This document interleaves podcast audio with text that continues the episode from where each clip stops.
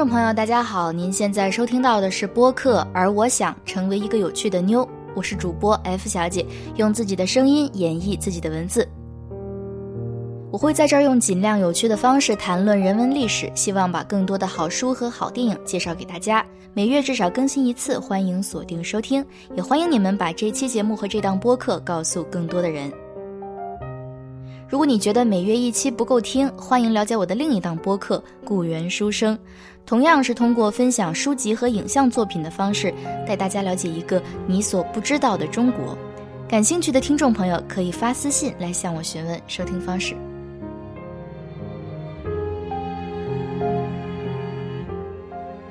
本期节目首先想跟大家谈论的是剧场。时常认为剧场是比电影院更有魅力的存在。同一出剧，即使是同样的班底来演，每一次都是全新的、及时的、独一无二的。但反观电影，只要完成后期制作了，发行的每一部拷贝都是一样的。简单来说，舞台的作品是不断进化的，是活的；而银幕的作品是已经定格的，是死的。舞台剧的这种独特魅力，自有一种工匠精神的美感。但换个角度来看，它也意味着一种苛刻的时空限制，因此会强化某种阶级。而相比之下，电影更接近一种流水线产品，也就更契合工业文明的精神：规模、效率以及平等。于是呢，消费主义做了个媒，让剧场和电影院结合起来。轰轰烈烈搞出来一门叫戏剧影像化的生意，以多机位拍摄和现场导播的形式，对舞台上的作品进行实况转播，或者是录制下来，像卖电影拷贝那样卖到世界各地。虽然无法完全复制剧场里的真实体验，但对无缘现场的消费者来说，打了折扣的享受总归是聊胜于无吧。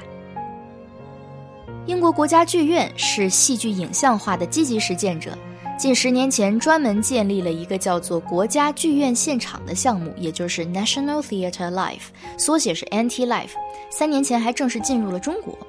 托他的福，我这个月在电影院里看到了2018年伦敦塔桥剧院版的莎士比亚戏剧《裘利斯·凯撒》。凯撒的名字大家应该非常熟悉。这是两千多年前罗马共和国的著名政治家、军事家，是西方文明史上一个举足轻重的人物。公元前四十四年的时候，凯撒宣布成为罗马的终身独裁官，这个举动被后人解读为罗马共和制的结束，也可以说是缓缓拉开了罗马帝国的序幕。但没过多久，凯撒就在那年的三月十五日遇刺身亡了。根据史料记载，当时参与刺杀的有六十人左右，其中包括元老院议员布鲁图斯和卡修斯。凯撒死后，罗马迅速陷入内战，而布鲁图斯和卡修斯也在一年多以后的腓利比战役中先后自杀。莎士比亚戏剧作品《裘利斯·凯撒》就是在这段历史的基础上进行的改编创作。不过，虽然用的是凯撒的名字作为剧名。真正的主角是谁，则是一个见仁见智的问题。这个问题衍生出的探讨和演绎，在我看来，恰恰是让这部经典长盛不衰的原因之一。那么接下来，我就围绕塔桥剧院的这个版本来说说我心目中的主角。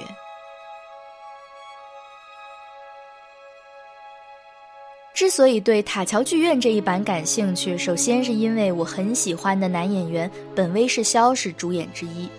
我最早认识到小本是缘起于电影《香水：一个谋杀犯的故事》，他演的就是里面那个有着过人嗅觉天赋的谋杀犯。紧接着又看了电影《明亮的星》，他在里面扮演英年早逝的诗人济慈。当时还比较懵懂，对小本的独特气质说不出个所以然来。但现在回头看看，他实在是个擅长把握角色悲剧性的演员。在我看来，要呈现出角色的悲剧性，演员要努力给观众传达这两件事：一是他不可能有别的结局；二是他值得更好的结局。前一件事强调的是逻辑连贯且严密。后一件事则看重情感上的共鸣和认同，这两件事同时存在的时候，就是观众对悲剧性感知最深的时候。在塔桥剧院这一版《裘利斯·凯撒》里面，小本扮演的是刺杀凯撒的布鲁图斯。他在接受采访的时候就很精辟地点出了布鲁图斯的悲剧性。他说：“这是一个行动者，一个对自己行为的正当性深信不疑的人，但是，他所做的事实际上会触发一系列的不可预见的恶果。”值得一提的是，塔桥剧院版对原作进行了大刀阔斧的现代化改编，观众几乎不会感受到这是个三百多年前的人写的两千年前的故事，代入感是非常强的。现代版的布鲁图斯刚亮相的时候，你就能清晰地感知到他的人设：呢子大衣、围巾、西裤、皮鞋，头发梳得整整齐齐，有时候会戴眼镜。只见人群中有个谁挤到他跟前，递过来一本书、一支笔。他翻开扉页，熟练的签名，合上后，把书的封皮向四周展示了一番，像是习惯了有镜头对着他一样，笑得很得体。书的封皮上写着：“布鲁图斯，论自由。”很显然，这是一个知识分子，一个精英阶级，还是个研究政治哲学的学术明星。这些全新的设计，巧妙地为他的悲剧埋下了契合时代脉络的伏笔。这样一个活在象牙塔里的人，想来也不会是刺杀行动的最初发起者。没错，是有人来找到他，说服他入伙的。这个人就是卡修斯。我从沙翁原作里得到的印象是，卡修斯是个军武出身的政治活动家，性子比较烈。外表十分瘦削，让人觉得他工于心计。在塔桥剧院这版里，卡修斯转换了性别，由女演员米雪·费尔利出演，也就是美剧《权力的游戏》里面那位史塔克夫人。所以我看的时候总是恍惚想到一种北境的刀剑风霜之感，倒是跟卡修斯的形象意外的很契合。卡修斯第一次来试图拉拢的时候，布鲁图斯是犹豫的。虽然他们俩都很担忧凯撒会称帝，有这部分共识，但卡修斯所暗示的刺杀行动，在布鲁图斯看来还是太危险了。尽管这样，布鲁图斯还是多少透露出了他的理想主义信念，说：“倘若那是对大众有利的事情，那么，让我的一只眼睛看见光荣，另一只眼睛看见死亡。”我也会同样无动于衷地正视着他们，因为我喜爱光荣的名字，甚于恐惧死亡。这么一番自白，让卡修斯发现，布鲁图斯骨子里其实想当个心系苍生的殉道者，所以卡修斯的拉拢策略就是捡布鲁图斯爱听的说，比如那句很经典的：“要是我们低于人下，错不在命运，而在我们自己。”此外，还不忘提一下，罗马已经到了最危险的时候，而布鲁图斯，您祖上就有一位著名的反抗者，曾经将压迫人民的暴君驱逐出境。除了面谈，卡修斯还安排下去，让人给布鲁图斯投匿名信，假装是很多市民写的，在信中提到罗马人对布鲁图斯抱有多高的信念，以及凯撒的野心是多么明显。由于曾有街头预言家说凯撒会在三月十五日遭到灭顶之灾，选在那天行动看上去比较像是天意。而直到三月十五日凌晨，布鲁图斯仍然在自家书桌前犹豫。凯撒是他非常亲近的朋友，他也是凯撒所倚重的人，有这层关系在，想做些什么都变得很为难。但是近来的许多小事情又的确让人心惊肉跳，比如说有两位市民仅仅是因为扯掉了凯撒在街上的画像就被处决了。布鲁图斯自言自语道：“我们应当把它当做一颗蛇蛋，与其让它孵出以后害人，不如趁它还在壳里的时候就把它杀死。”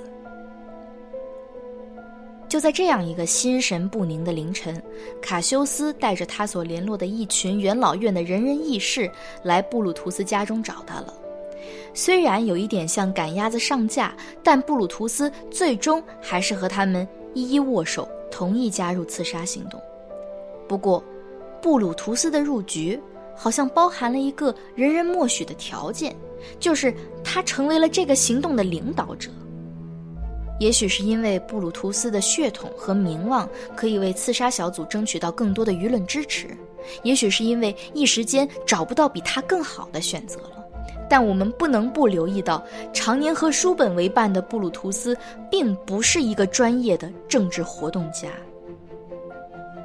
这群人在商量对策的时候，布鲁图斯好几次慷慨激昂地否决了卡修斯的各种提议，并且以一种在大学讲堂里发表演讲的姿态阐述了自己做这些决定的缘由，大道理讲的一套一套的，更不用说还有华丽的修辞作为辅助。小本在舞台上对这段的演绎是极其迷人的，几乎就是我想象中的最富有魅力的那种大学教授。但这份表现越迷人，就越让我觉得忧伤，因为我一下就想到了那个纸上谈兵的赵括。刺杀小组其中一个关键争执是，干掉凯撒之后，要不要把他的副手马克安东尼也一并解决了？卡修斯提出。马克·安东尼是一个诡计多端的政治家，如果让他活下来，行动会有很大的变数。布鲁图斯一下就皱了眉头，说：“这样太血腥了。我们是要做献祭的人，不是要做屠夫。我们要反对的是凯撒的精神，目的并不是要让他流血。唉，要是我们能够直接战胜凯撒的精神，就可以不必戕害他的身体。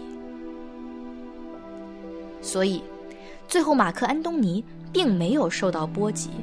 布鲁图斯甚至还允许他在凯撒的葬礼上致悼词，亲自把话筒递给他。马克·安东尼在政界摸爬滚打多年，深知如何利用公共演讲来操纵舆论，称得上是大师级的煽动家。所以，马克·安东尼的演讲还没结束，底下的罗马民众就已经认定布鲁图斯是可恶的叛贼了。没过多久，布鲁图斯等人仓皇地逃出了罗马，不得不开始集结军队应付战争，非常被动。在塔桥剧院的版本中，最让我心碎的一幕是陷入内战之后，布鲁图斯跟卡修斯在军营里大吵了一架。我很怕看这种分崩离析。两个人的分歧点在于一个收受贿赂的军官，布鲁图斯治了他的罪。而卡修斯知道军官的为人，就来找布鲁图斯说情，认为不能在这么危难的时候，因为一点小过失而惩罚人。布鲁图斯说：“你本来就不应该为他求情。很多人跟我说，你自己也手痒了，为了几个钱把官职卖给毫无才能的人。我们三月十五日的时候，不是为了正义才去自杀凯撒的吗？难道现在要让卑鄙的贿赂行为来玷污我们的手指吗？”一个值得玩味的细节是，这一幕的两位演员都已经换上了非常邋遢的服装，来表现战争时期的落魄，而布鲁图斯竟然在那样的境况下还不忘挤出一点免水洗手液来搓揉自己的双手。这个角色的悲剧性啊，也真是被这点不合时宜的洁癖给说尽了。后来。布鲁图斯因为不愿意看见自己被别人打败，所以选择了自杀。马克·安东尼站在他的尸骨旁边，说出了这部剧作最著名的一段台词：“在他们那一群中间，他是一个最高贵的罗马人。”除了他一个人以外，所有的叛徒都是因为妒忌凯撒而下他们的毒手。只有他才是基于正义的思想，为了大众的利益而去参加他们的阵线。他一生善良，交织在他身上的各种美德，可以使造物肃然起立，向全世界宣告：这是一个汉子。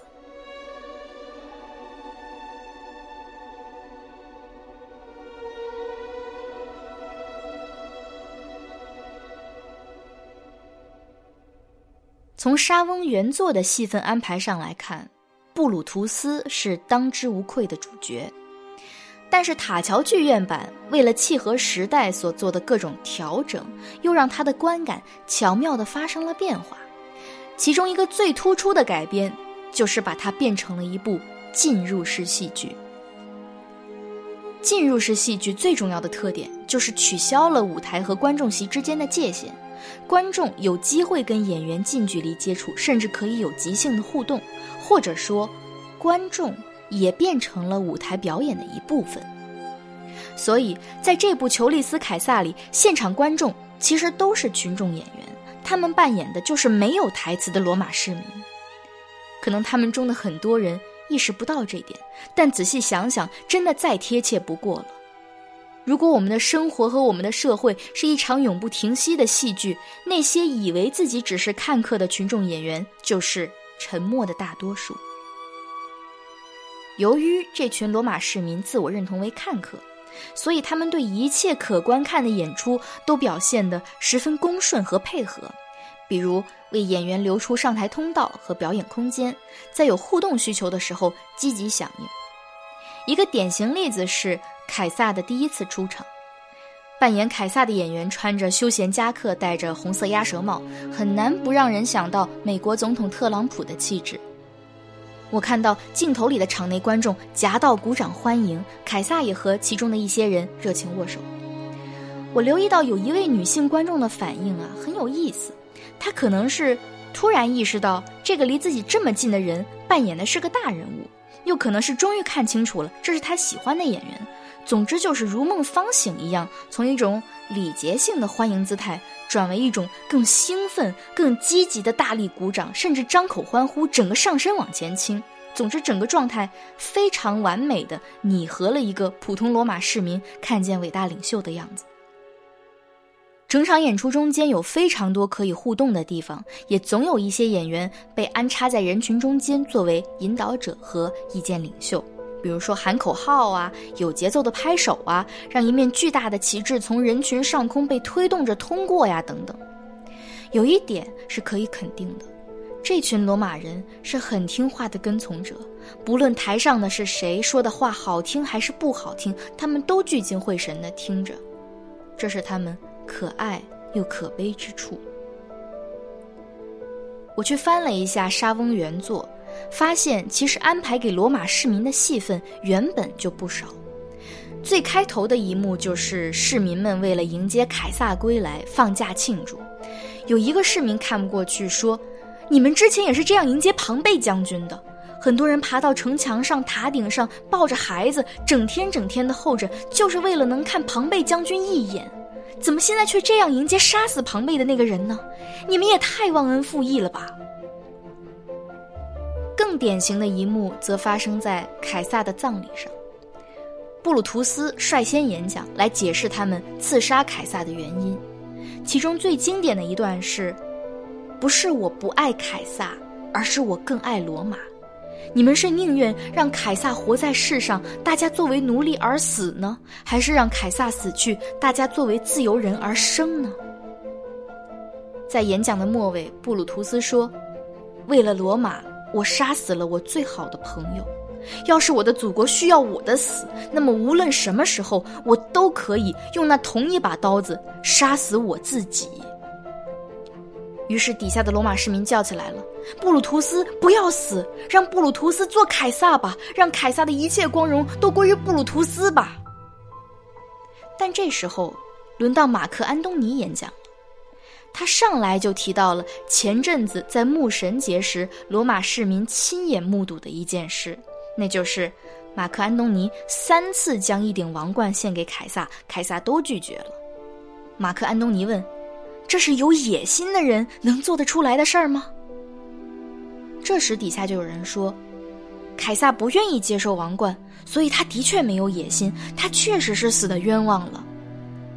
然后马克安东尼又引导着民众站到凯撒的遗体旁边，描述了他是怎么惨死的，还公布了凯撒的所谓遗嘱，将所有产业赠送给全体罗马市民。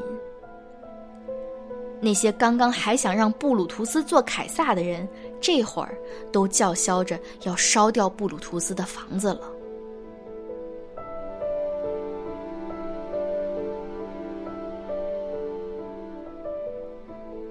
到这个阶段，我们可以来反思一下布鲁图斯的悲剧了。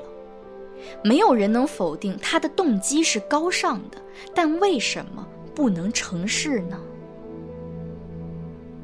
还记得吗？在刺杀小组讨论策略的时候，布鲁图斯说过一句：“我们要反对的是凯撒的精神，目的不是要让他流血。”唉，要是我们能直接战胜凯撒的精神，就可以不必戕害他的身体。但有一件事，布鲁图斯可能一时疏忽了：凯撒的精神其实并不依托于凯撒本人，而是依托于这群罗马市民。他们需要一个可以注视的偶像，因为他们的自我认同是看客，凯撒就是那个当之无愧的 C 位。仅仅是想到自己和一群伟大演员活在同一个舞台上，看客们就已经在这个身份里获得满足了。你把他们的凯撒夺走，他们会茫然失措的。他们介意的也不是什么正义与非正义，这些书本里的概念太虚无了，不是普通人会说的话。马克·安东尼对这群看客的了解，远远深于布鲁图斯。知道他们随时准备着被更刺激的故事收买，而有什么能比零距离接触偶像更令人振奋呢？所以他在演讲里试图还给罗马市民一个切肤可感、慈眉善目的凯撒，一个在众目睽睽之下三次拒绝王冠的凯撒，一个把财产全数留给罗马市民的凯撒。这样的叙事和话术才得人心。先不管他是不是良善的，但至少他是有效的。罗马市民最终还是要选择那套他们更熟悉的生存逻辑，而不是更高尚的生存逻辑。不论谁上台，他们都是要把那个人打磨成凯撒的。布鲁图斯应该明白，杀死一个独裁者。并不是结束独裁的方式。也许他是想释放一个信号，把这个作为一场伟大事业的开始，但可惜能跟从他的人太少，马克·安东尼的段位又太高。如果说这部剧给我带来了怎样的启发，其实是让我又想起了特朗普当选美国总统那天，我在朋友圈里看到的一段话：政治。绝不是一万年太早、只争朝夕的事情，而是持之以恒的参与、投入和不断的达成妥协和共识。要是布鲁图斯还有来生，祝他还能坚持当个理想主义者，继续反对凯撒的精神。但这一次，把目光更多的放在罗马市民身上，让他们一点点明白，原来自己。不只是看客，而是这个故事里